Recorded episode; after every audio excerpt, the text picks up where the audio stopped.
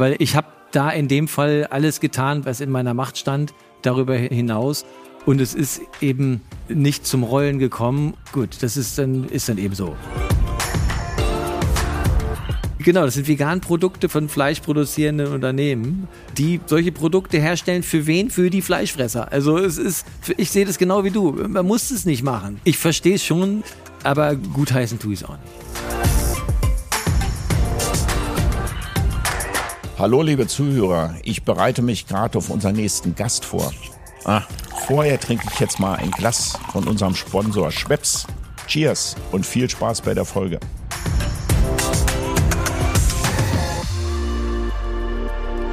Hallo, liebe Podcast-Hörer von Eat, Drink, Men, Women. Heute haben wir die 26. Folge und ich muss es am Anfang schon ansprechen. Wir leben aktuell in nicht sehr schönen Zeiten, weil es ist fucking Krieg in der Ukraine.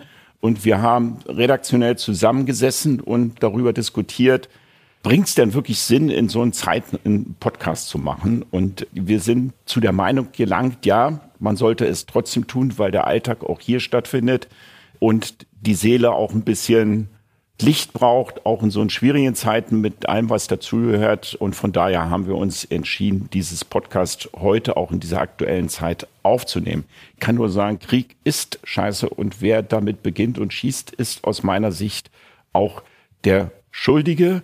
Und das kann man auch nicht politisch aktuell erklären. In der Tiefe meines Seins muss ich sagen, das soll auch jetzt nicht ironisch oder zynisch klingen, bin ich aber ein bisschen hoffnungsvoll, weil ich habe einen Podcast gehört, das hieß Sternstunde der Philosophie, kann ich übrigens nur jenen empfehlen. Und da war ein Philosoph, Markus Gabriel, in diesem Podcast und er hat über die moralischen Fortschritte gesprochen. Und der moralische Fortschritt, ein Punkt zeichnet sich dahingehend aus, dass die Menschen im Tiefen ihres Seins wissen, was gut und was schlecht ist. Sie wissen, was gut und was böse ist. Und ich hoffe, dass sich diese Einsicht nicht lange braucht, um sich auch in der Ukraine durchzusetzen und dass wir relativ kurzfristiger Zeit hoffentlich ein Ende dieser Situation haben. Als Gastronom würde ich nur noch eins sagen und als Berliner Gastronom. Ich habe mitbekommen in den Zeitungen, und da würde ich schon ganz gerne persönlich Stellung nehmen, ich habe mitbekommen in der Zeitung, und auch persönlich, weil man mich angesprochen hat, wir haben in der Stadt russische Restaurants, wir haben in der Stadt viel russische Mitbürger. Und wenn an russischen Restaurants Parolen reingeschrieben werden, Russen raus oder Russen diskriminiert werden in unserer Stadt, möchte ich sagen, ich finde es nicht schlecht, ich finde es widerlich. Einfach nur widerlich. Leute, ich bin ziemlich sicher, dass meine Podcast-Hörer das nicht tun, aber wenn euch irgendwas auffällt, probiert dem entgegenzuwirken und Einheit zu bieten. Verwechselt nicht irgendwelche politischen Menschen, die irgendwas tun, mit den Menschen, die hier leben. In diesem Sinne möchte ich damit das erstmal beendet lassen und zu unserem Gast kommen, der Ansgar Freiberg heißt. Wolltest du zu dem, was ich gerade gesagt habe, noch was hinzufügen? Oder da können wir noch mal drauf kurz kommen in der Mitte, aber wir können auch erstmal anfangen. Wir können auch erstmal anfangen. Ich denke, das sollte dann eigentlich, ich, du kannst es aber so unterstreichen, denke ja, ich schon. Ja, ja auf jeden Fall. Also ich bin ja aus der Musik und da distanzieren wir uns auch immer von politischen aus. Also wir sind keine politische Band. Genau. Wir sehen unseren Auftrag in was anderem, nämlich genau in dem, dass die Menschen eben auch das Bedürfnis haben, mal abzuschalten, das Leben zu genießen. Und gerade in schwierigen Zeiten, finde ich, sollte, sollte man, man solche tun. Dinge tun. Ja. So, ein paar Sachen hat er schon rausgehauen. Also, wir reden jetzt hier und das ist unsere Sendung. In der letzten Sendung waren wir im Okan. Okan ist ein veganes Restaurant in der Ackerstraße. Ich habe viel darüber berichtet, weil ich das Interieur gut fand und weil das Essen super lecker war. Aber wir sind schon in der Richtung Fine Dining gewesen, aber es ist ein veganes Restaurant und wirklich großes Kino. Heute habe ich einen Menschen hier zu sitzen, der die Expertise mitbringt, auch vegan zu kochen, weil er hat mit seiner Frau zusammen, das will ich nochmal ausdrücklich erwähnen, ein Kochbuch geschrieben, ein veganes Kochbuch. Das Kochbuch heißt Vegan Rock You. Und nicht nur das Kochbuch hat er gemacht, sondern er hat auch ein Bier rausgebracht mit dem Namen Tiny Badge. Ja. Über diese beiden Themen würde ich gern mit Ihnen sprechen. Und unser Gast heißt, wie gesagt, Ansgar Freiberg und mit seinem Künstlernamen Sir Frank Dorn. Genau. So, jetzt kommen wir langsam schon ein Jetzt bisschen wird's in heiß. Die, jetzt wird's heiß. Die einen, einige Fans werden schon aufschreien. Nein, ich freue mich sehr. Wir haben ein Mitglied von Bosshaus hier zu sitzen Ganz genau. und deines Zeichens Drama von der Gruppe. Genau. Und wir wollen über deine Biografie sprechen, wie du zum Bosshaus gekommen bist. Mhm. In, aber in erster Linie wollen wir darüber sprechen, wie du zum veganen Essen gekommen bist, was für eine Expertise oder Idee dahinter stand, ein Mhm. Kochbuch zu machen und ein Bier zu brauen Ja. in dieser Geschichte. Ja? Bevor wir einsteigen, lieber Ansgar, haben wir immer so ein paar Triggerfragen an Anfang, die wir unser Gästen dich auch schon ein bisschen vorzustellen, ich dich gerne fragen würde. Und da Ja. gehen wir einfach direkt rein. Fine Dining oder Casual? Casual. Okay.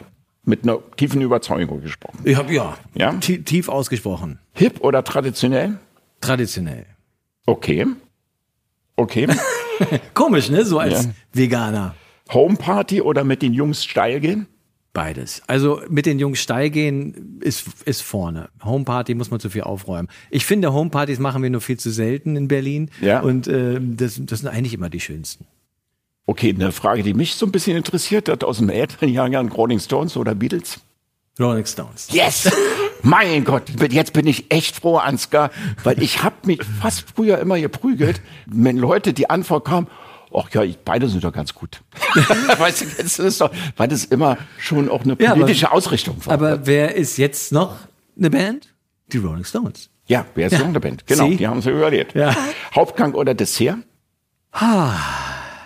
Hauptgang. Okay. Individuell oder Team? Team. Okay. Ein bisschen gezögert? Ja, also in der Ausübung individuell. Also ich mag's individuell jetzt äh, so, aber arbeiten mag ich gerne im Team. Okay. Bevor wir aufs Kochbuch und deinen Werdegang sprechen, erzähl doch mal. Bist in Hannover geboren. Ich will jetzt Ja. nicht das alles selber erzählen und würde dich ganz Okay. gerne bitten. Hannover, Berlin, Bosshaus. Genau. Ja. Also im- auf dem Dorf bei Hannover geboren. Genau. Irgendwann hat's mich nach Berlin verschlagen und ich habe quasi eine Daseinsberechtigung gesucht in meinem zweiten Bildungsweg. Sprich, ich habe dann eine Ausbildung angefangen, um im, im Prinzip hier bleiben zu können. Hab geguckt, welche Ausbildung geht am schnellsten. Ein, dreiviertel Jahre ja, Werbekaufmann, okay, mache ich. Bei der Ausbildung habe ich dann Sascha kennengelernt. Hoss heutzutage. Und bei meinem Nebenjob in der Kneipe habe ich Tobi kennengelernt. Ernesto Escobar. aus Ausbildung als was war das jetzt? Die Ausbildung war als Werbekaufmann. Ah, Werbekaufmann. So waren wir drei eigentlich schon ein ganz cooles Team. Sascha hatte damals seine Band, weswegen er nach Berlin gezogen ist.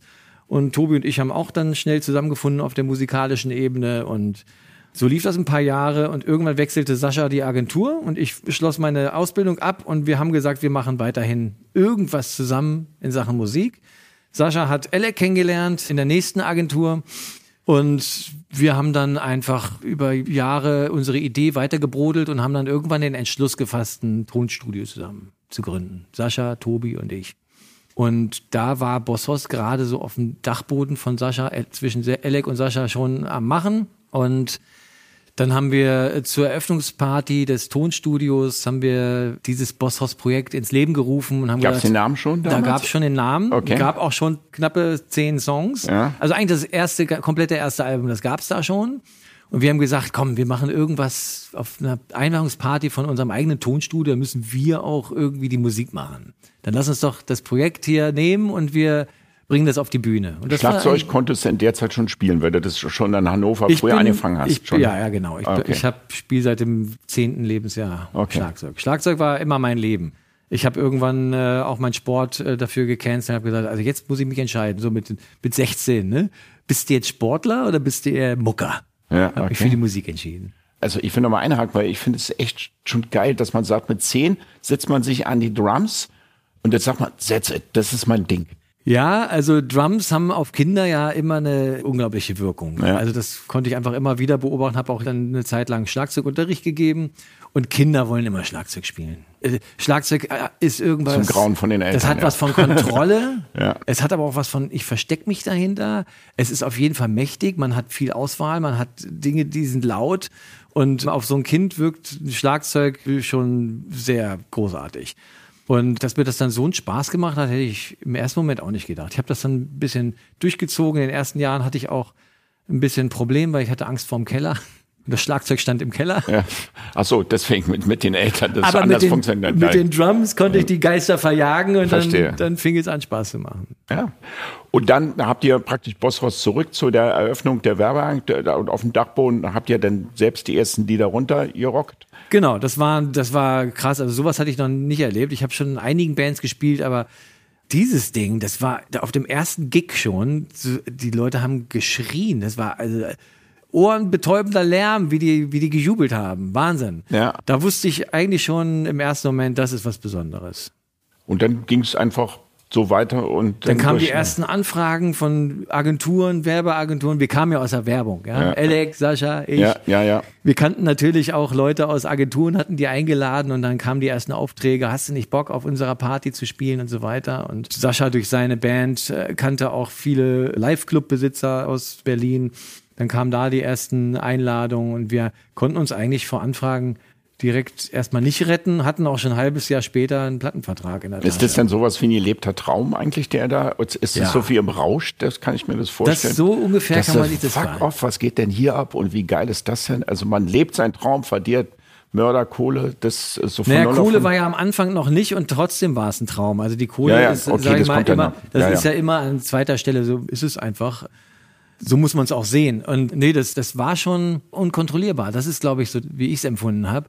Man gibt ja irgendwie all sein Bestes sowieso immer. Ne? Aber, Ja. aber es gibt bei, bei manchen Dingen, die funktionieren, gibt es eben diesen, diesen, ich will nicht sagen Fallback, weil das klingt so negativ, aber es, dieses, es kommt so zurück, ohne Ja. dass man was tut. Ja, ja, ja. Ich Und weiß, das, meinst. Ja. der, der Ball fängt so an zu rollen und, Ja. und das hast du dann nicht mehr, nicht mehr im Griff. Das ist dann andere Energie und Ja. das finde ich, also haben wir ganz klar da gespürt. Ja.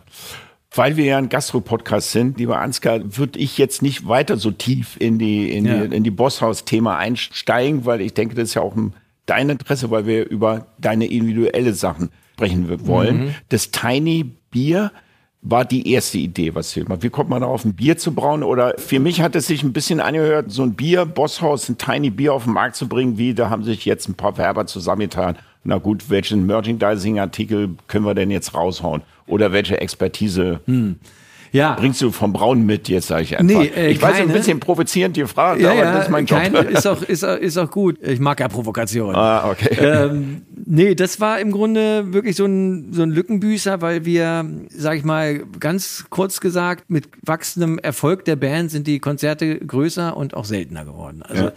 wir hatten nicht mehr 170 Konzerte wie in den ersten Jahren, sondern wir hatten irgendwann 30 oder 40. Dann hatten wir auch mal ein Jahr nur 20. Und das war, naja, war viel Freizeit, ne?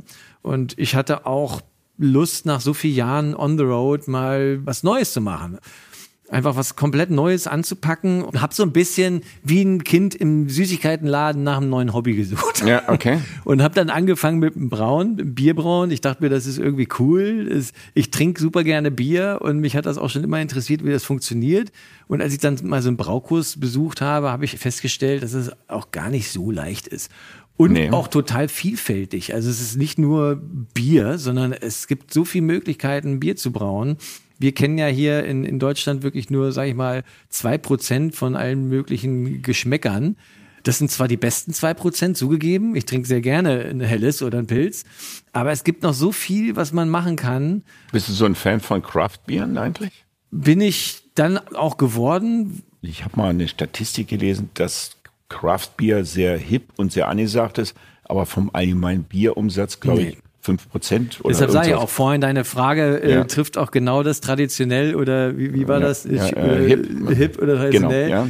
Also ich bin schon auch geschmacklich eher auf der traditionellen Seite. Ich greife schon eher zum Hellen. Ja. Mich hat halt auch einfach der Prozess fasziniert, das Handwerk dahinter fas- fasziniert. Außerdem fand ich auch geil alles, was drumherum passiert und nicht nur das Bier betrifft, sondern Etikettdesign, Flaschenformat suchen. Ja, super, Oder, ja.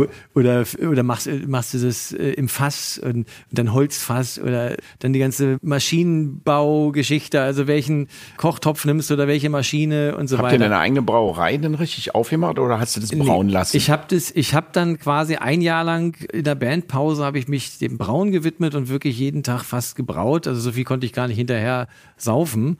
Und mich hat immer genervt, dass ich so viel Bier hatte und so viel coole Geschmäcker irgendwie kreiert habe und ich konnte die nie wirklich Leuten zeigen, weil ich das halt immer zu Hause in, in Fässern hatte. Ja. Und ich keinen Bock hatte, auf eine Party mit einem riesen Fass zu kommen.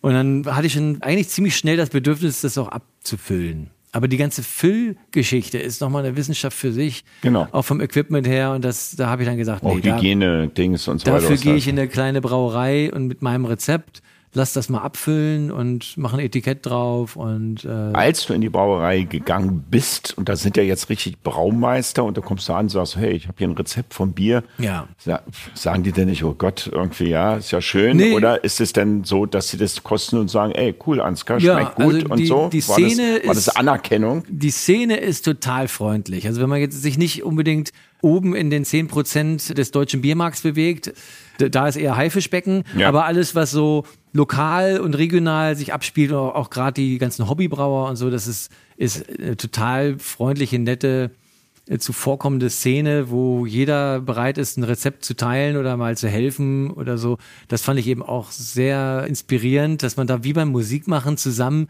irgendwie was Sehr macht cool. und Ja, auf die Beine gut. stellt. Ja. Und so war dann eben ziemlich schnell das erste Bier in der Flasche. Naja, dann fing der unangenehme Part an, den ich völlig unterschätzt habe. Der Vertrieb. Wie Ja. kommt das Bier jetzt an, Mann? Jetzt habe ich ja auch schon so und so viel Geld ausgegeben. Jetzt will ich zumindest irgendwie, dass es getrunken wird. Ja, ich will gar nicht mal den Anspruch, dass ich jetzt damit Geld verdienen will, aber Ja, plus minus soll sollte es schon meistens sein. Ne? Es Das- sollte zumindest bei Null rauskommen, von- also von unten Kann ich nachverstehen, auch bei meinem. Projekt. Ne? zumindest sehe ich, habe ich darin dann die Rechtfertigung gesehen, das überhaupt weiterzumachen, weil Ja. wenn ich immer nur drauf zahle, dann ist das ja auch endlich. Ja. Und nur wenn es zumindest irgendwo sich trägt, kann man ja eigentlich weitermachen. Ja. Und deshalb habe ich dann händeringend versucht, und das war dann am Ende des Tages nur noch mein Hauptjob und deshalb habe ich dann auch irgendwann damit aufgehört. Aber Vertrieb ist ja eigentlich deine Kernkompetenz als Verb. Na, Grafiker Ja. eher nicht. Ne? Vertrieb ist nochmal ein anderer ich habe Schnack. zwar ne? mal eine Ausbildung gemacht in der Werbung, Ja. aber ich habe es ja nie gerne gemacht. Ja, okay. Aber man bringt zumindest. Ich bin ja die, Musiker. Das, ja, ja, verstehe. Man bringt aber zumindest das Know-how mit. Und dann habt ihr das praktisch im Vertrieb abgegeben und es wird jetzt vertriebenes Bier. Nee, wir haben, ich habe das einge, eingestellt. Ich, das wird nicht mehr produziert. Ah. Also mit Corona ist es begraben worden. Mit Corona ist begraben Genau, worden. also aber die, wenn man, aber ist nicht Bier trotzdem getrunken worden? Also Ich online hatte, oder ich hatte zu dem? Zeitpunkt, als Corona anfing, ich war gar nicht so unerfolgreich. Das lief eigentlich ganz gut, obwohl es sich auch immer noch nicht getragen hat, jetzt wirtschaftlich. Aber es sah alles ganz gut aus und äh, ich hatte auch schon einige Platzierungen und war auch schon kurz davor, in den, in den Handel quasi zu kommen. Aber ich war über 90 Prozent in der Gastronomie vertreten. Und als die dann zugemacht hat, war ich äh, quasi. Also du hast schon, also direkt bei einem bekannten Freund dein Bier dann übt, ist über den Tresen gegangen. genau. Ich Und nicht, und nicht bei Frische Paradies, Metro oder in so einen Läden, wo man dann kaufen konnte Das- oder online nicht. kaufen konnte oder nee, so. Nee, das, das war zwar bei Chefs Kulinar gelistet Ja. und ähm, in einigen Läden gab es das auch, aber eben noch nicht so, dass, dass es irgendwie einen großen Prozentanteil vom Was hast du gelernt hatte. aus dieser Zeit des Bierbrauns, also des Aufmachens und des Scheiterns, sage ich mal, ich nehme mal bewusst das Ja. Wort. Kann man ja, muss man ja nicht sehen, hat nicht funktioniert, mache ich wieder zu. Weil das Wort Scheitern ist immer so negativ besetzt, aber es ist ja ein Prozess gewesen. Und Ja. wenn man den wieder schließt, gibt's da sowas, dass du sagst, oh, das habe ich aber da mitgenommen und deswegen bin ich dankbar Ich dafür? habe ich hab mir, äh, was ich daraus gezogen habe für mich, ist ein bisschen den Fokus vielleicht mal von sich wegzunehmen, was man selber geil findet. Also ich bin immer an die Dinge heran, herangegangen, was ich selber cool finde, was habe hab dann daraus geschlossen, dass das die Welt braucht. Aber so ist es nicht. Man muss sich seiner Zielsetzung klar werden. Wenn man etwas macht, weil man es einfach nur aus Spaß macht, dann ist es ja was anderes, als wenn du etwas machst, um es irgendjemandem zu verkaufen. Und da war ich bei dem Bier so ein bisschen, das wollte ich irgendwie beides. Und äh, ich habe ich hab keine Kompromisse gemacht im Design oder im Geschmack oder ich wollte alles besonders machen. Der Kronkorken musste eine extra Farbe haben, die Flasche sollte ein Sonderformat sein, das Etikett musste auch noch eine Glanz, Glanzfarbe zusätzlich haben. Das war alles mit Leidenschaft und Liebe und mit irgendwie dem Anspruch, noch was, noch einen drauf zu tun. Und dass sich das am Ende dann unterm Strich nicht rechnet, hätte man eigentlich gleich sehen können. Ich wollte es nur nicht sehen. War da blind, wollte einfach, bin einfach quasi blind gegen die Wand gerannt. Es hat mir aber irrsinnig viel Spaß gemacht und ich habe viel über den ganzen Prozess gelernt und vor allem auch was Vertrieb ausmacht. Das habe ich unterschätzt. Ich dachte, Das das unterschätzt, ja. ich dachte wirklich, ein gutes Produkt verkauft sich wie von selbst. So wie es bei der Band, bei der Mhm. Ja, Musik aber, alles, aber so Storytelling nennt man das wohl neudeutsch heute. Ne? Ja. Aber ich würde dir ganz gerne, wenn ich es erlaube, weil ich ja ein paar Tage älter bin, dir schon mal dazu ein Feedback geben, weil ich glaube, ganz verkehrt hast du nicht gedacht. Also alle meine Projekte, und ich habe auch viele Projekte angeschoben, habe ich immer aus der ersten Motivation war immer Herzblut. Ich habe nie die Bock gehabt, einen Currywurststand zu machen oder einen Burgerladen aufzumachen, obwohl sie mir das mehrfach angeboten haben. Doch, Detlef, investiere Geld, lass uns mitmachen, das wird ein Renner, das ist gerade der Trend. Hat mich in der Regel nicht interessiert, sondern in der Regel hat mich immer interessiert, wo ist mein Herzblut und wo habe ich Bock dafür morgens aufzustehen. Also dies als Motivation zu nehmen, um mich Chef zu machen, finde ich essentiell. Weil sonst finde Ja. ich, brennt man auch bei Stress schnell aus, wenn du nicht wirklich eine Freude dran hast. Dass man natürlich die Finanzen im Blick behalten muss. Ich habe mal in Rosenthaler Straße, das Inuit Kitchen, das hat 1,3 Millionen gekostet. Der Laden war der schönste Laden Berlin, aber hat sich nie mehr refinanziert. Auch den haben wir gegen die Wand gesetzt, mehr oder weniger. Der ist Ja. jetzt wieder verpachtet und verkauft worden. Aber das Geld, was wir rausgeballert haben, also weil ich neue Gesellschafter habe, habe ich so nicht eingespielt. Ja. Und trotzdem habe ich auch wie du viel mitgenommen, dass man nämlich sich einteilen muss von dem, was man macht. Also einfach systemisch sagen, wo setze ich meine Prioritäten? Also Da gibt es sowas wie Familie, dann gibt es sowas wie die Musik und es gibt wahrscheinlich sowas wie Ja. das Business jetzt in deinem Fall. Und bringt es dann noch wirklich den Mehrwert an Spaß, unabhängig mal jetzt von dem Geld, was da rüberkommt. Ja. Und, ähm, von daher denke ich mir, sollte man sich die Dinge zu tun, auf die man Bock hat, einfach beibehalten. Ich glaube ja auch daran, dass man mit seinem Anteil am Universum sozusagen, den man bringen kann, dass man das erstmal bedingungslos bringen muss. Und, Sehr schöne dann, Sache, und ja. dann irgendwann passiert entweder was oder halt nicht. Also das ist schon auch mein, mein wie so ein Sieb. Urvertrauen. Wie so ein Sieb, ne? Dieser, erstmal genau. ist die, sind die Gitter größer und dann wird's halt kleiner irgendwie, was denn drin bleibt. Genau, so, und man ja. macht, also ich mache schon die Dinge, die, die ich dafür erforderlich halte. Und wenn es eben nicht funktioniert, dann ist es so. Ich habe trotzdem alles dafür getan. Deshalb Ja. kann ich damit auch ganz gut Frieden schließen. Ja. Weil ich habe da in dem Fall alles getan, was in meiner Macht stand, darüber hinaus.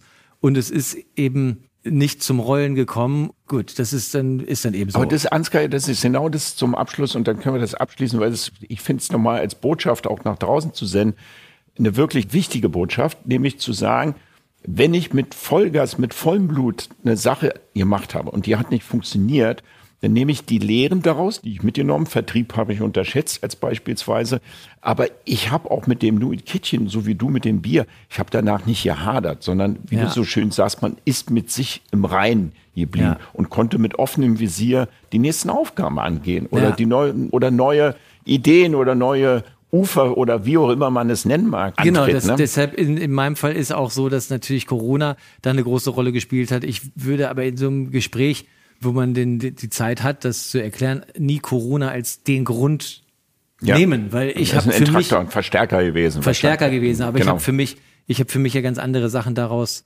gezogen, Ja. die unabhängig sind von Corona. Ja, ja. Naja, gut, bei euch kam ja noch dazu, dass A, das Bier nicht verkauft worden ist und C, die Auftritte nicht gekommen ist. Genau. Da hat man noch meditativ noch mal ein bisschen intensiver darüber nachdenken Naja, und es können. kam auch kein Geld rein, was man dann ins Bier äh, stecken konnte. Ja. Na gut, okay, das haben wir verstanden. Jetzt kommen wir zu diesen wesentlichen Punkten, nämlich zu deinen, warum wir uns eigentlich hier treffen. Und wenn wir gleich auf das Kochbuch zu sprechen kommen, würde ich noch mal erwähnen, deine Frau heißt Regine und das Kochbuch habt ihr, so hast du mir am Telefon gesagt, auch gemeinsam Ja, geschrieben, so genau. erarbeitet ähm, und erarbeitet. Deswegen finde ich es nochmal wichtig. Ähm, wir haben auch am Anfang überlegt, ob wir einen Podcast zu dritt machen, aber weil die Zeit dann immer ein bisschen kurz ist, weil wir Ja. das selten über eine Stunde machen, hier sprengt den Rahmen. Deswegen Regine von ist, dieser ich, Stelle. froh, wenn, wenn ich das mache. Wie bist du zu veganen Küche gekommen? Jetzt müssen wir die Biografie mal abklopfen. Ja, das auch mal ganz kurz. Ne? Ja. Vor fünf Jahren war das. Auch wieder eine Bandpause ist schuld. Ja. Da machen wir immer komische Sachen. Und wir hatten dann als Vorbereitung fürs nächste Album, haben wir uns als Band geschlossen vorgenommen, nun ein bisschen gut auszusehen mal wieder, nachdem wir nur alle fett geworden waren, zu Hause viel gegessen und so. Jetzt mussten wir wieder in Form kommen und haben dann gemeinsam ein Sportprogramm angefangen, äh, wo ein Teil auch eine Ernährung war. Ja, also der ja Trainer ein hat großer immer zu, ja, der ne? Trainer hat Ja. immer so gesagt, also Sport ist wichtig, aber Ernährung ist noch wichtiger. Und hat uns dann einen Ernährungsplan vorgesetzt. Sag mal, ja, weil das immer ganz wichtig ist, was glaubst du, wie ist denn der Anteil Sport und Ernährung? Jetzt um, prozentual einmal ganz grob, oder? Ganz grob. Oder wie? Also, mehr, ja, also um mehr als die Hälfte ist die Ernährung. Mehr als die 70 Hälfte ist die Ernährung. 70, Das hab ich- 80 Prozent würde ich sagen, ja. Also um dich fit zu machen, Ja. ist schon die Hälfte Ernährung, die andere Hälfte ist Es kommt jetzt auch drauf an, wo willst du hin? Willst du jetzt Muckibude, willst du Ja. so Muckis sehen und so alles? Ja. Dann, oder willst du fit sein einfach nur? Und, Und fit fit ein- sein reicht ja wirklich Bewegung im Sinne von Spaziergehen und draußen frische Luft. Reicht ja auch schon, wenn du Fahrrad fährst jeden Tag, Ja. das reicht, um fit zu sein. Also Wenn die Pumpe einmal an, angeht, ein bisschen arbeiten muss, also das Herz, ne? Und wenn man ein bisschen schwitzt, mal einmal am Tag, ist das ja schon völlig okay. Okay, zurück zur Vegan. Also vor sechs Jahren war das Und Thema. Genau, und da äh, habe ich dann nämlich genau dieses, dieses Verhältnis für mich schon ähm, ausgemacht und gemerkt, uh, die Ernährung ist ja echt krass. Ich habe bis dato nie auf eine Ernährung geachtet. Deshalb war das für mich so ein Awakening, so ein bisschen, eine Erleuchtung, festzustellen, dass, dass wenn man mit der Ernährung ein bisschen was macht, was das ausmacht. So, jetzt hat mir aber das Programm, was wir da bekommen haben, von den Trainern nicht so gut gefallen. Ich habe zwar Fle gerne Fleisch gegessen, aber das war so viel Fleisch, das fand ich irgendwie doof. Es gibt ja so auch so eine Fleisch, reine Fleischernährungsprogramm. Ja, genau. Paleo zum Beispiel Ah, ist, okay, ist ja. sehr viel Fleisch. Habe ich dann auch ausprobiert. Da gibt dann auch so Paleo-Challenges, die man dann machen kann. Also so gerne ich Fleisch gegessen habe, das hat mich, ich fand es eklig. Ich fand das too, too much. Ah, okay. Und außerdem sind wir, achten wir sowieso schon sehr darauf, wo, wo die Lebensmittel herkommen, die wir so kaufen. Ich habe dann schon immer drauf geguckt, dass es Biofleisch ist. Und da wirst du ja dann auch ein Vermögen los, also darüber hinaus noch. Ne? Also nicht, Was- dass ich sagen will, dass, dass das Fleisch zu billig ist. Es soll so te- teuer Aber sein. warst du das jetzt, Ansgar, oder war Na, das deine dazu- Frau? Da, dazu kommen wir noch. Okay. Also Regine war sowieso Vegetarierin. Also Die das, ganze Zeit? Die ganze Zeit schon. Und wenn wir zusammen gekocht haben, haben wir immer zweimal gekocht. Oder ich habe zweimal gekocht und sie hat zweimal gekocht. Immer mit Fleisch, ohne Fleisch. So das, das war auch kein Problem. Aber es war eben so, war ganz normal.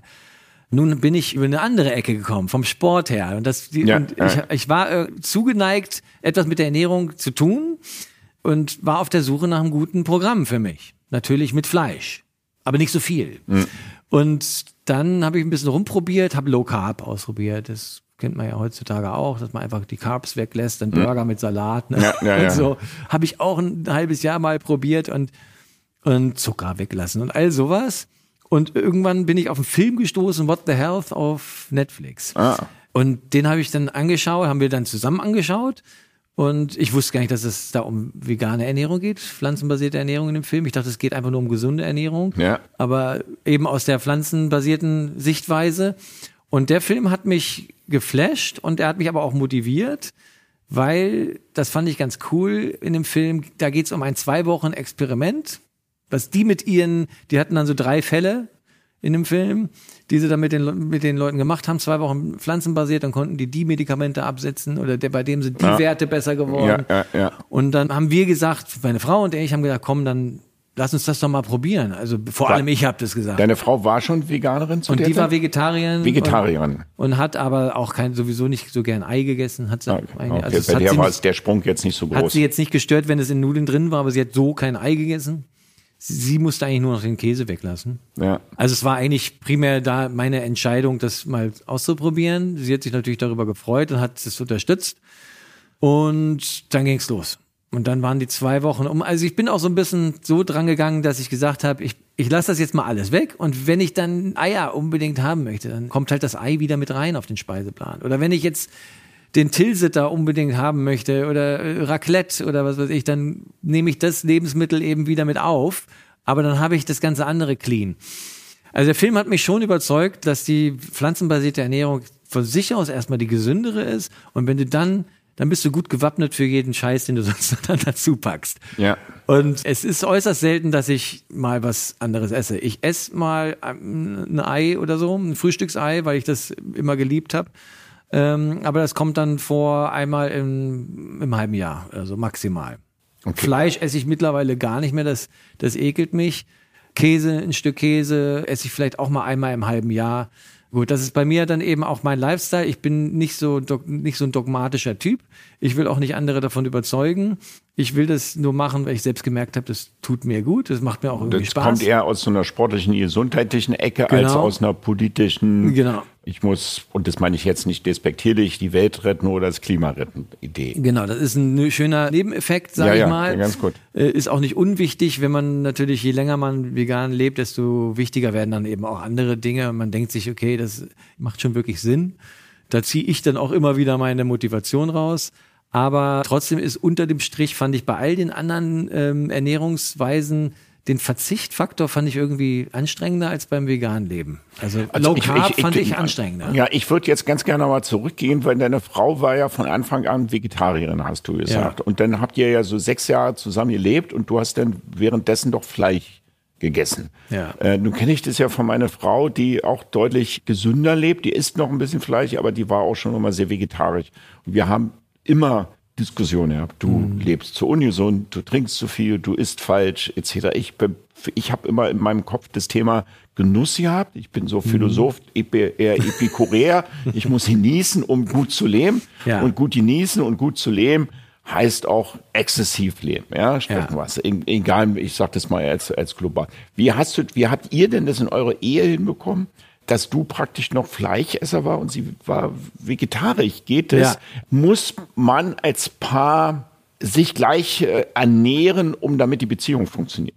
Nee, im, im Gegenteil. Also wir haben das, wie gesagt, das war für uns kein Problem. Ich glaube, das ist vielleicht, das ist dann nochmal eine ganz andere Frage. Es geht ja über die Ernährung hinaus, wie man in der Beziehung miteinander umgeht, wie man die Macken des anderen akzeptiert oder auch in sein Leben mit integriert und, und das akzeptiert. Ja, ja. Und warum nicht vegetarisch? Und warum muss man so konsequent sein zu sagen vegan? Weil die gesundheitlichen Auswirkungen von den ganzen Nebenprodukten, in Anführungsstrichen, also von Milch und Käse und was in dem Lebensmittel eben so drin ist, sind eigentlich das Problem. Also wenn man quasi vegan lebt und dann mal einmal im Monat ein Stück Fleisch isst, dann muss man sich weniger Sorgen machen, als wenn man komplett das Fleisch weglässt, aber jeden Tag einen halben Liter Milch trinkt. Also Milch ist ja, ist ja der Teufel. Und, und Käse das Gleiche? Also es, genau, weil, ähm, Weil also Käse ganz- esse ich ganz gerne Also eigentlich. nur ganz, ganz. Scheiße. Ja, dann isst du halt Käse. Ja. Du machst das einmal die Woche am Ja, das Wochenende. hört sich so, du isst halt Käse. ja. nee. Aber es hat schon was mit der, mit der Übersäuerung auch zu tun des Körpers und eben der ist krebsverursachend. Also wenn ich jetzt Käse esse, statt Fleisch, also wenn ich zum Beispiel, ich bin jetzt davon, ich habe gesagt, Helena, meine Frau ist Helena, okay, wir wollen jetzt ein paar Mal vegan essen und vegetarisch essen und ich will jetzt auch ein bisschen auf die Linie, habe ich verstanden.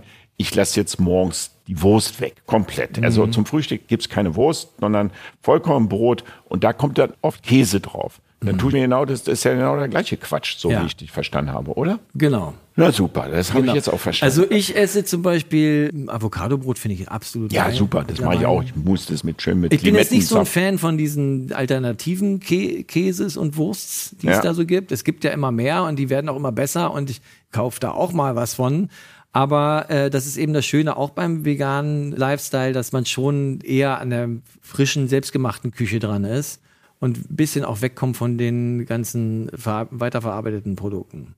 Ich habe auch kein Problem, dann auch mal was zu essen, was ich normalerweise nicht essen würde. Den Gefallen. Du siehst es nicht Gastgeber- politisch, das kriege ich gerade so mit, sondern ist eher so ein Würde ich- Lifestyle. Würde ich dann auch, dem Gefallen würde ich meinem Gastgeber dann auch tun. Ja. Äh, aber eben, das ist das Schöne, auch wenn man so ein Buch geschrieben hat, dann irgendwann Kommen wissen die Leute zu. das. Ja, kommen wir gleich zu.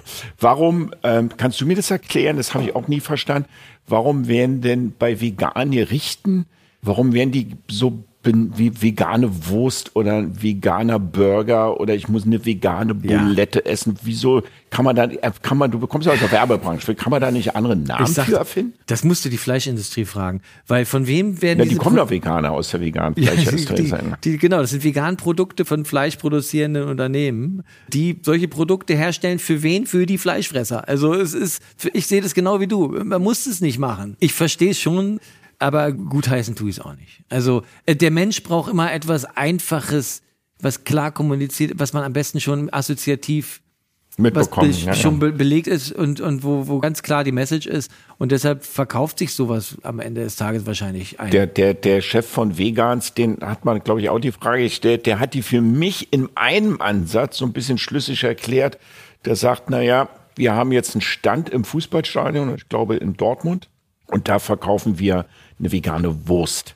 Da steht ein Wurststand drüber und so. Und die Leute, die vorher eine Currywurst oder eine Bockwurst, die sehen Wurst, ah, jetzt gehen wir mal die Wurst essen. Und dann schmeckt die nicht so wie eine Wurst, aber es schmeckt ihnen gut. Und dadurch werden sie angeregt, wenn sie die Firma sehen, der die Wurst produziert hat, vielleicht nächstes Mal auch zum anderen veganen Produkt zu greifen. So mhm. war so ein bisschen der. Ja, das ist ja quasi wie eine kleine Verarschung.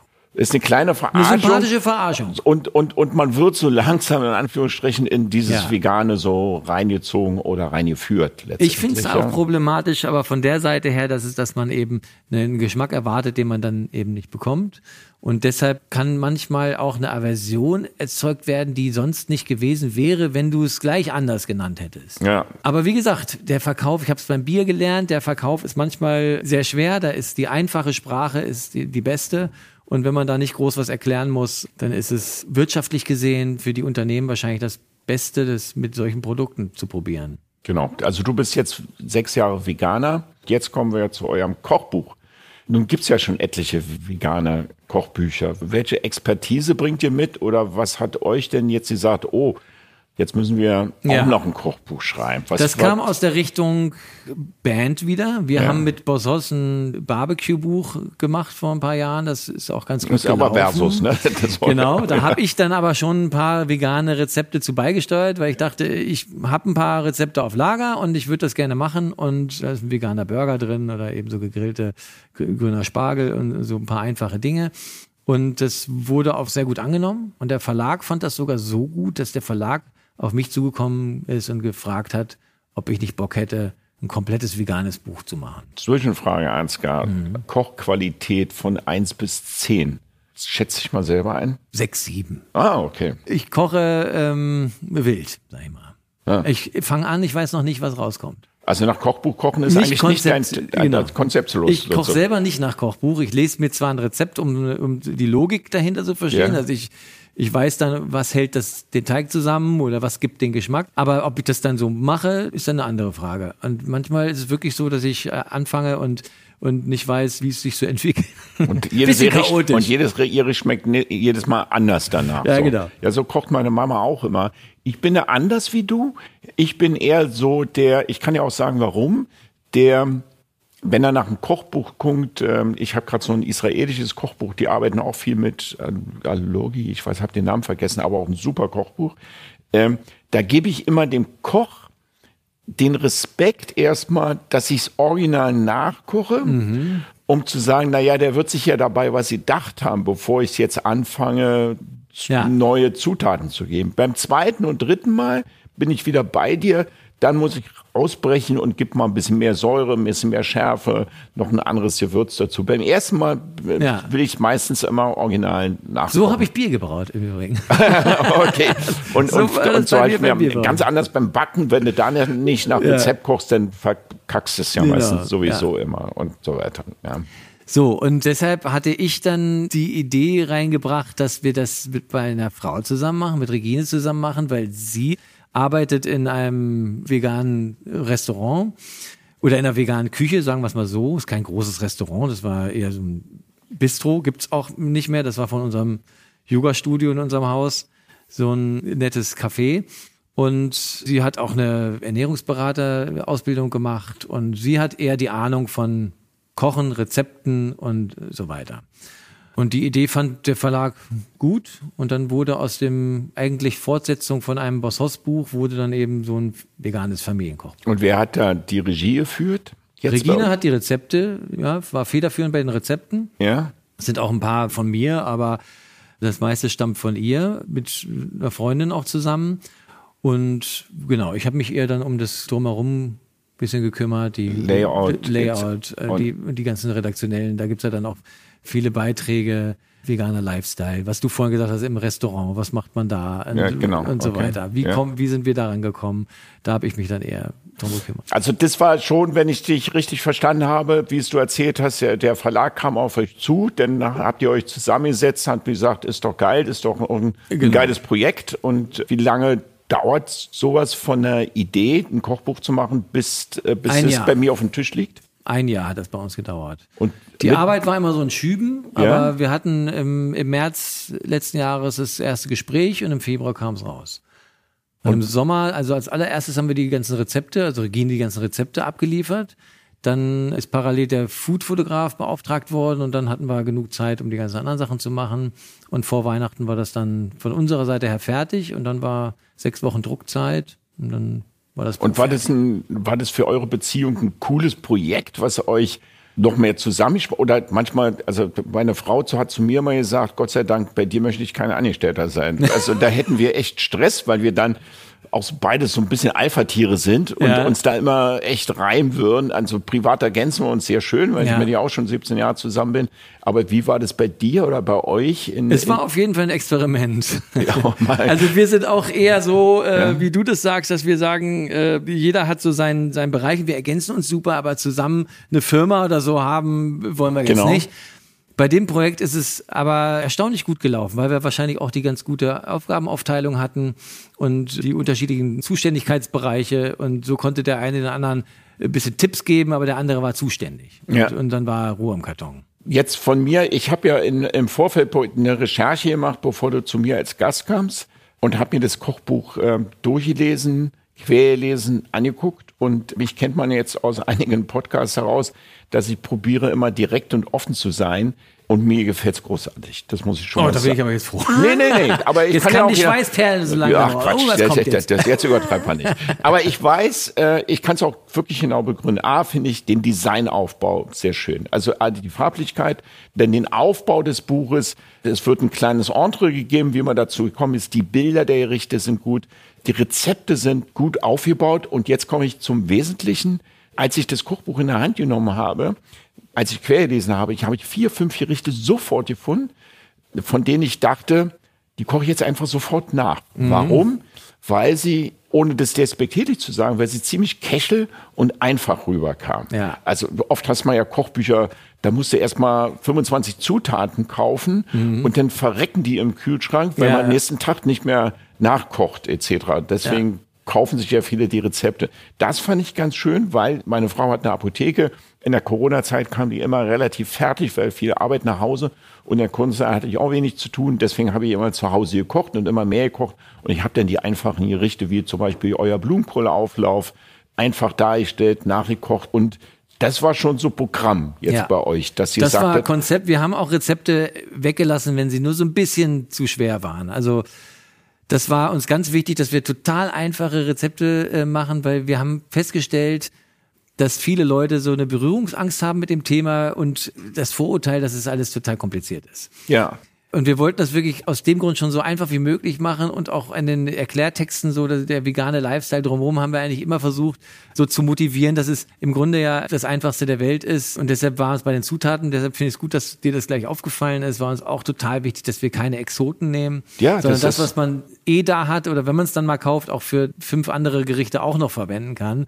Und nicht nur so ein Rezept, was dann so, was du für ein, Genau, dass man immer wieder daraus genau. resultieren kann, wenn man irgendwann so einen Schrank sich angelegt hat, dann, dann hat man genau. die Sachen Sachen drin. Ich war immer fest der Meinung, das habe ich bei mir im Kopf auch immer, vegan kochen, vegetarisch kochen, das ist irrsinnig anstrengend. Lieber haue ich eine Bulette schnell zusammen und das geht einfach oder ja. Blumenkohl.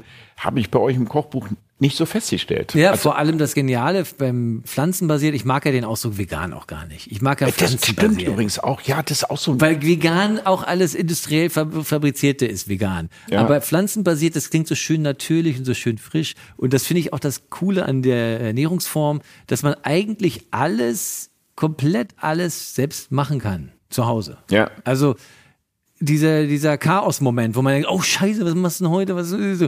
Dann in den Vorratsschrank geguckt, dann kann man aus allem kann man irgendwas zurechtzaubern.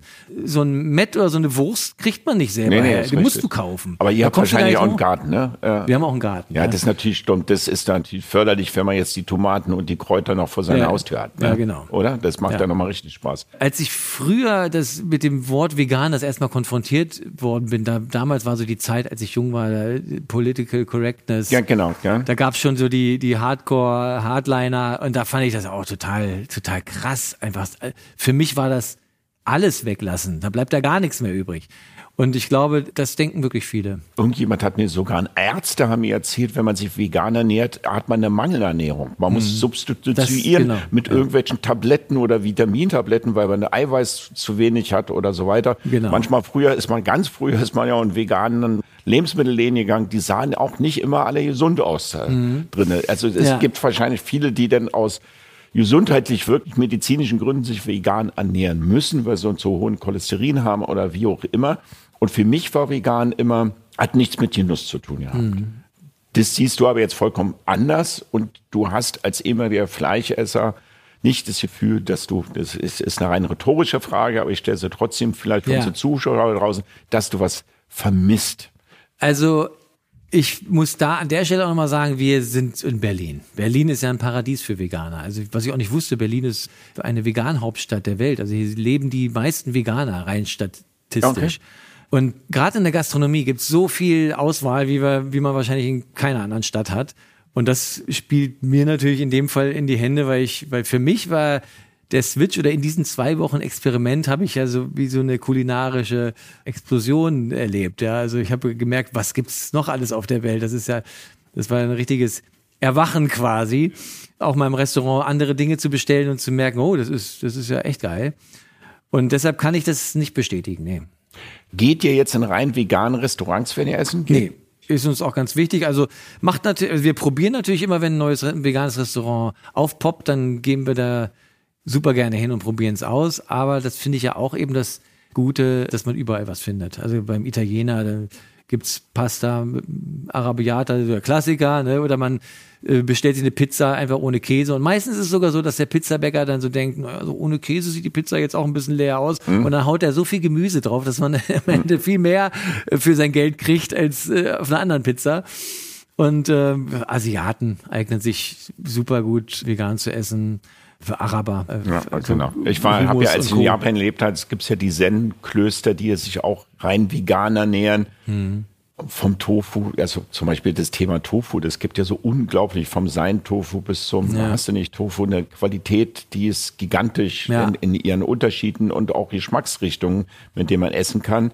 Bei Restaurant Ansgar bin ich auch deiner Meinung, reine vegane Restaurants, das Aukan ist ein reines veganes Restaurant, aber weil die das aus so einer nicht nur politischen, sondern auch aus so einer ganzheitlichen Betrachtung, so einer inneren Überzeugung machen. Mhm. Ja.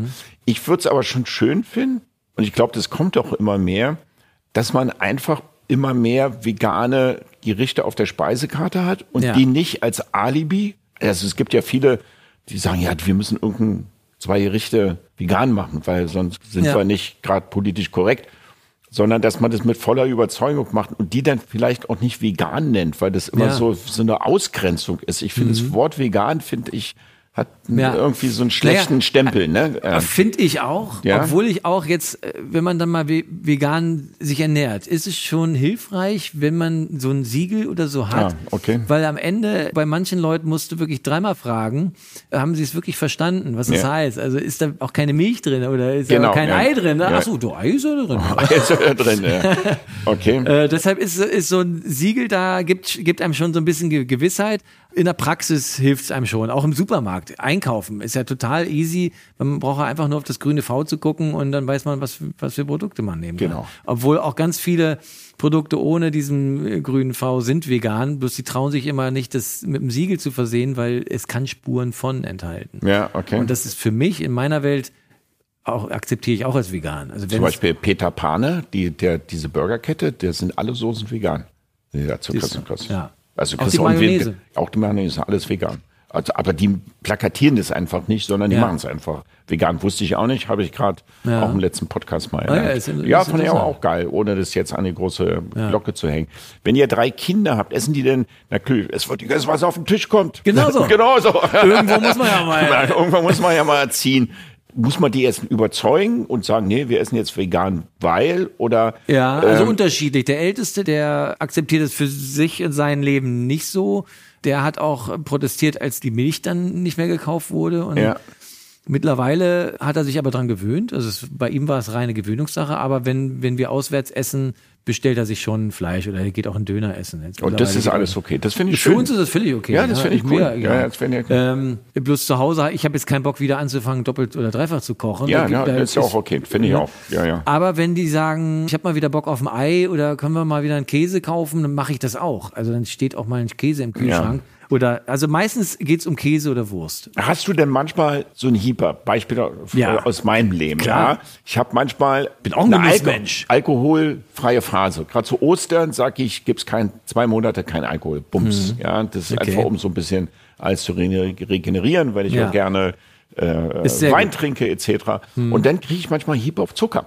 Ich kompensiere manchmal meine Sucht, ich sage das mal, mit Zucker. Da Ja. muss ich mich auch selber disziplinieren. Es kann ja nicht sein, dass ich hier von Netflix das dritte Eis esse. Also lass es mal sein. Hat man als Veganer, Anführungsstrichen, du als Ja, Ansgar, sicher. Hieper denn auf Sachen? Auf, auf jeden Fall. Okay. Aber wonach hat man Hieper? Ja. Also wenn man das, äh, wenn man das mal so geschmacklich analysiert, wa- was ist es denn? Das sind ja dann einfach, man braucht dann Salz oder Fett. ja. Entweder kann man Chips fressen oder, äh, Ei oder hat Pommes. man nicht manchmal auf ein Ei einen Hieper? So? Ein Ei hat, man- hat man auch manchmal Hieper und wie gesagt, dann esse ich auch mal ein Ei. Ah, okay. Also wenn der Körper sagt, ich habe Also wenn ich durch eine besoffene Nacht habe, dann, dann habe ich manchmal am nächsten Morgen Bock auf ein Ei. ja. Aber wenn ich mal nachzähle, wie oft mir das passiert, dann ist das einmal im halben Jahr. Viel öfter habe ich Hieper, zum Beispiel nach Zucker. ja, kenne ich gut. Gut, da ist ja vegan gar kein Problem. Oder ich habe eben Bock, jetzt zum Beispiel Burger. Aber ich finde, es gibt so geile vegane Burger mittlerweile und vor allem beim Burger ist das ausschlaggebende die Soße, finde ich, Ja. und dieses Saure von der Gurke. Und das finde ich, wird absolut befriedigt. Ich habe mal so diesen Spruch für mich definiert. Die meisten Leute denken immer, dass das vegan Essen ist wie alkoholfreies Bier trinken. Für mich ist es aber ganz anders. Für mich ist es eher wie komplett saufen, aber ohne Kater. Also weißt du, wie ich meine? Ja, auch das, Gef- ist eine schöne Metapher. Das Gefühl grad- danach. Weil das spricht mich als Genussmensch gerade wieder an, ja, weil es eine schöne Metapher Das ist. Gefühl danach, ich fühle mich danach nie beschissen. Ja. Ich kann rumjunken, Ja. aber ich habe weder Blähungen, einen fetten Bauch oder fühle mich schlecht oder überfressen, weil alles easy vom Körper zu, zu handeln Da ist. ziehst du das auch so konsequent auch bei Wein durch. Es gibt jetzt viele Fine. Dining Läden, die jetzt Nee, nur noch mit naturtrüben Wein da- arbeiten das- etc. und genau. so bio belassen und so weiter und so weiter. Ja, ich- Biodynamisch. Ich bin schon für Naturwein mittlerweile auch, weil ich auch da jetzt viel beraten wurde, sag ich mal, oder gehört habe, dass, dass eben im Wein ganz viel drin ist, was gar nicht deklariert werden muss.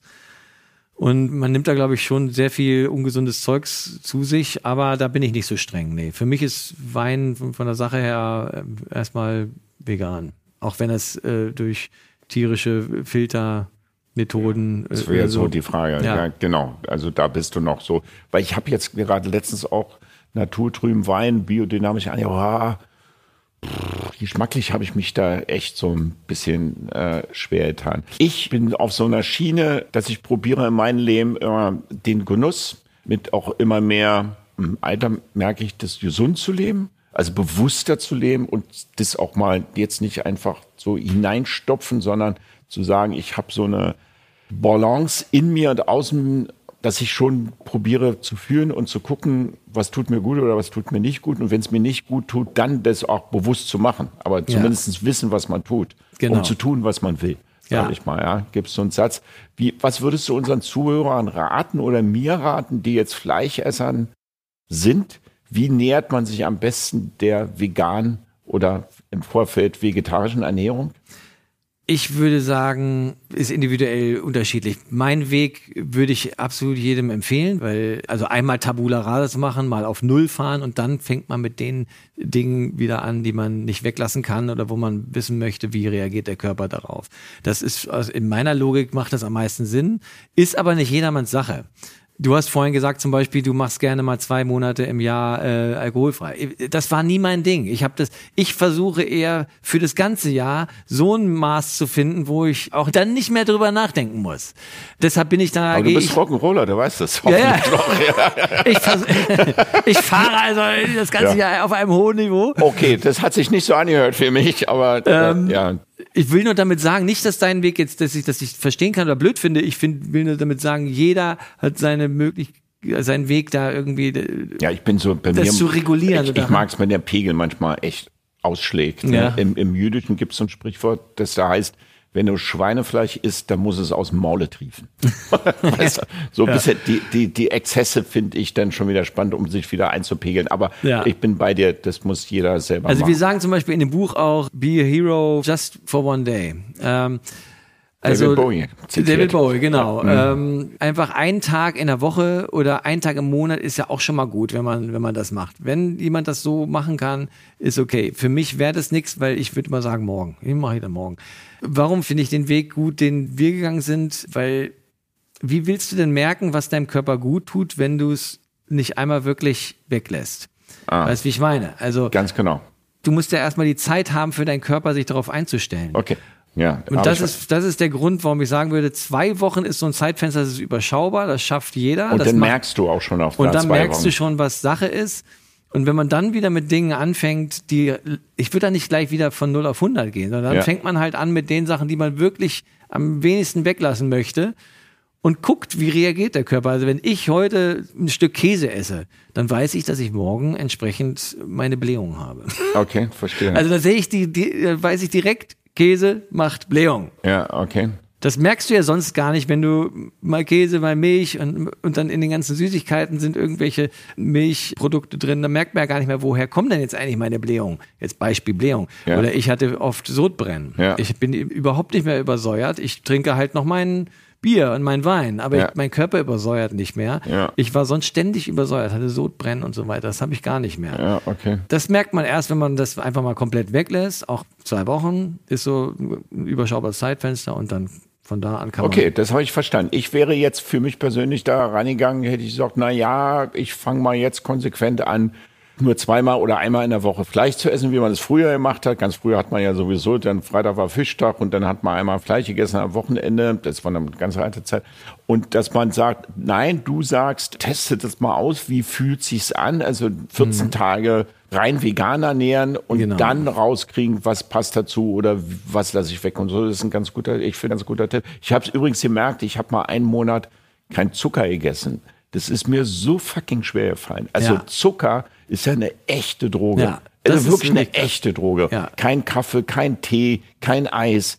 Kein, also sogar beim Brot habe ich darauf geachtet, dass das kein Zucker ist. Und das ist mir brutal schwer gefallen.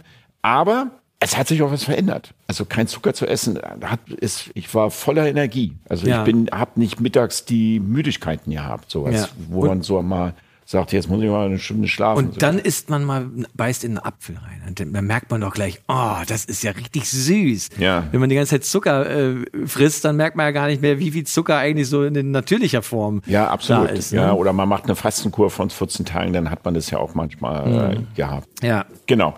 Würdest du dir mehr vegane Restaurants noch in der Stadt wünschen oder haben wir hier noch aus deiner Sicht? Ich glaube, da ist noch Luft nach oben, auf jeden Fall. Du gehst nicht so auf Essen, oder? Ich gehe äh, oft doch regelmäßig essen und ich gehe auch gerne in vegane Restaurants essen, aber eher aus auch aus Faulheit, weil ich denke, ähm, ich habe nicht Bock jetzt immer zu diskutieren, ist denn da auch ist es und ist da was drin und so.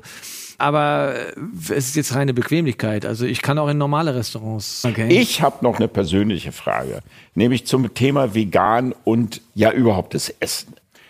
Ich habe so ein kleines Häuschen in der Nähe von Timdorf und wenn der Sommer kommt und die Rapsfelder blühen, dann holen wir den Grill raus. Ich liebe das. Ich liebe das, den Tisch zu decken, unser Bier aufzumachen, den Wein aufzumachen und dann hauen wir Sachen auf den Grill. Frage eins: Muss es ein Holzkohlegrill sein oder kann es ein Gasgrill sein? Weil ich hatte einen Holz, weil ich hatte einen Holzkohlegrill und dann stand ja immer drin, ist so ungesund. Die Holzkohle macht ist krebserregend und dann habe ich mir so einen Propan Gasgrill geholt. Bon. Scheiße oder was sagst du? Erstmal zum Grill. Holzkohlegrill. Holzkohle. Gaskohle, Ga Gasgrill, Holzkohle, Holzkohle. Äh, da bin ich ja auch ein bisschen freakmäßig. Bevor ich vegan wurde, habe ich ja sehr viel gesmoked und habe mir ein Brisket auf den Grill gelegt und auch nur mit Holz die Nacht über äh, gesmoked und musste natürlich alle zwei Stunden aufstehen, um zu gucken, ob noch genug Glut da ist und so weiter. Ja, also ich bin schon Verfechter von, von Holzkohle, weil ich, weil ich auch die Hitze mag, wird nach Ja. meinem Empfinden heißer einfach. Und was ist jetzt, das habe ich dich jetzt nicht verstanden. Was ist denn, äh, also beim, beim Gasgrill, ja, wir haben ich, jetzt, ja, ich habe denn, ich habe denn irgendwie einen Gasgrill genommen, wenn wir dann Steaks oder Wurst auf Aber so genau, also wenn man mit, mit also wovon die, das ja, Ruß entsteht, wenn ja, wenn ja, wenn ja, wenn ja Fett dann auf eine Holzkohle, dann geht es ja nach oben. Ach so, weil das dann durch die Holzpartikel okay. nach oben kommen und dann kommt das äh, halt ja, rein. Sag mir doch mal schnell, wenn ich jetzt im Sommer, und das werde ich machen, werde ich nämlich vegetarisch, mhm. ist ja dann auch meistens vegan. Was sind die besten Gemüse, um auf einen Holzkohle Wir haben ja auch ein kleines, kurzes Kapitel. Ah, dabei habe ich noch also nicht Kapitel gesehen. ist jetzt übertrieben, eine Doppelseite oder drei Seiten geworden, äh, weil ich eben für mein Leben gerne grille und das auch nicht weniger geworden ist, seitdem ich vegan lebe. Im Gegenteil. Wir grillen, wir haben ja auch einen Garten und ich grille gerne in diesen Kaminöfen, weißt ah, du? Okay. Dann kann man nämlich am Ende das Gitter rausnehmen und dann machst du ein bisschen Holz ja, rein. Ja, habe ich jetzt aber Feuer. nicht. Ich habe normalen Grill. Und, also ich ähm, habe keinen Garten. So groß okay. doch habe ich auch, aber den kein Kamin. Und also das beste Gemüse auf jeden Fall Kartoffeln sind immer der Hit. Zwiebeln ja. finde ich geil. Vorkochen oder gleich roh raufpacken? Nee, ich würde die vorkochen. Alles klar. Also allein, ja. allein weil es einfach zu lange dauert. Ja. Ich, da ich ja mit, mit Holzkohle grille, ist die dann irgendwann aus, wenn und die Kartoffel immer noch nicht durch. Also die werden zehn Minuten vorgekocht und dann packe ich die oben aufs Rost. Also ich wickel die auch nicht ein oder so. Die werden dann geviertelt und oben aufs Rost. Ich habe auch so eine Ölschale, wo ich dann gerne mit arbeite, weil dann auch durch das Öl noch mal mehr Hitze entsteht und die werden dann auch dann richtig schön braun. Also mit dem Öl streichst du das Gemüse ein. Nimmst du da normales Olivenöl oder jetzt sind wir ja mit Kochen nee, oder Pflanzen? Bratöl.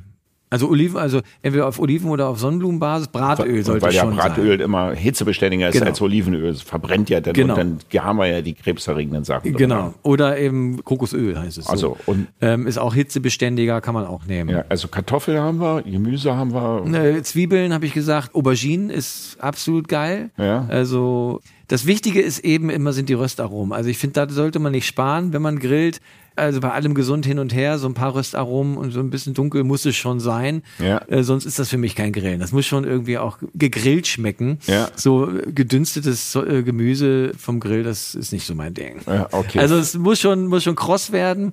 Äh, grüner Spargel, absolute Geheimwaffe. Das schmeckt so geil und es ist so Wird ein. Auch mit Öl eingerieben irgendwie?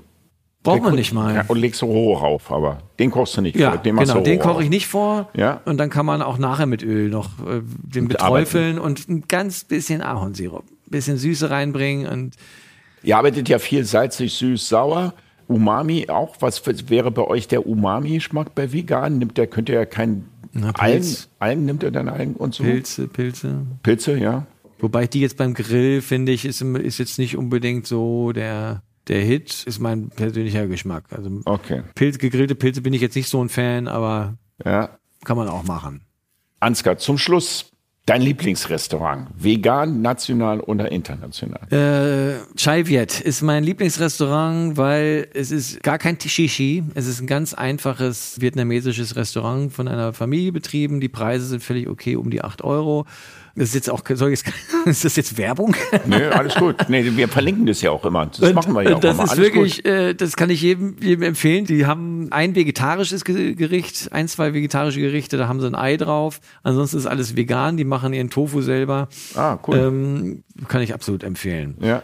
Und dann hat ein neues Restaurant aufgemacht, Butterfly heißt das, oder Flying Butterfly oben am Weinbergspark. Das ist äh, ein Chinese, ein veganer Chinese. Oh. Fand ich auch richtig geil. Der macht aber so ein bisschen äh, diese Fleischverarschung. Also er macht eine Ente. Ah, okay. Und der hat auf seiner Ente. Karte auch Huhn. Das ist natürlich dann kein Huhn. ja, ja, oder Schweine. Das sind dann die klassischen Schweinefleischgerichte. Aber, schreibt, aber dann, mit, schreibt dann Schweine. Imitiertem Schwein. Ja, das finde ich ja immer ein bisschen. Aber, aber sehr gut. Aber schmeckt, schmeckt gut. lecker. Ja.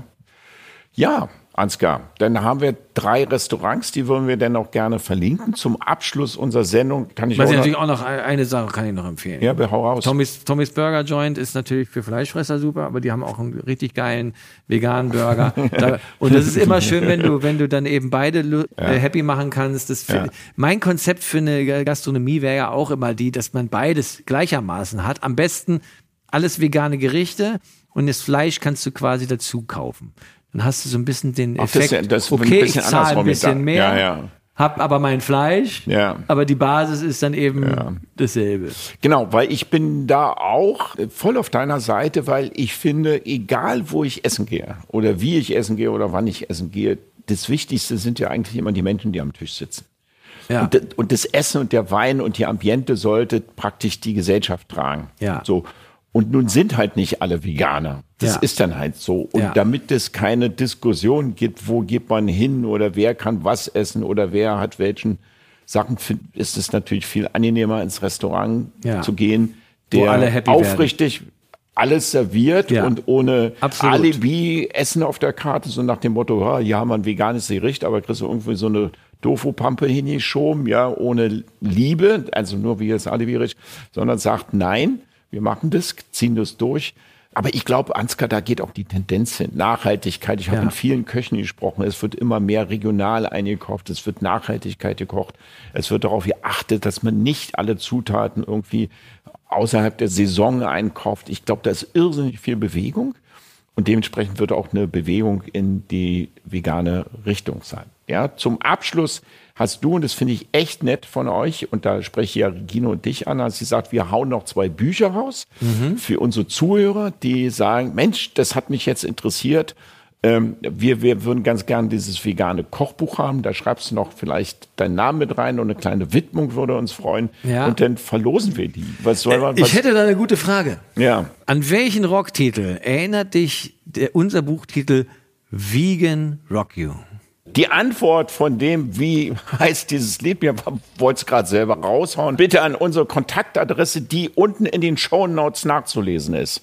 Ja, Ansgar, zum Abschluss, das war eine Freude, dich kennenzulernen und war eine Freude, mit dir Ebenso. ins Gespräch zu gehen. Vielen Dank, ja. Ähm, was ich mitbekommen habe, und das hat's für mich so schlüssig und rund gemacht, ist, wie gesagt, ich habe euer Kochbuch quergelesen, ich habe eure Fotos gesehen, ich habe dich kennengelernt.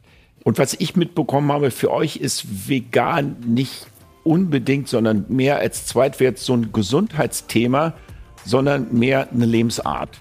Und wenn jemand eine Lebens Lebensart zelebriert und sagt, das bin ich und das ist meine Art, ja, wie gesagt, zu leben, dann von mir immer Chapeau Klack und das sieht dann einfach entspannt und gut aus, statt aufgesetzt von außen. Ja. Von daher, cool. Danke. Merci. Und, Hat mir Spaß äh, gemacht. Danke dir. Ja, ciao, ja, ciao. Danke.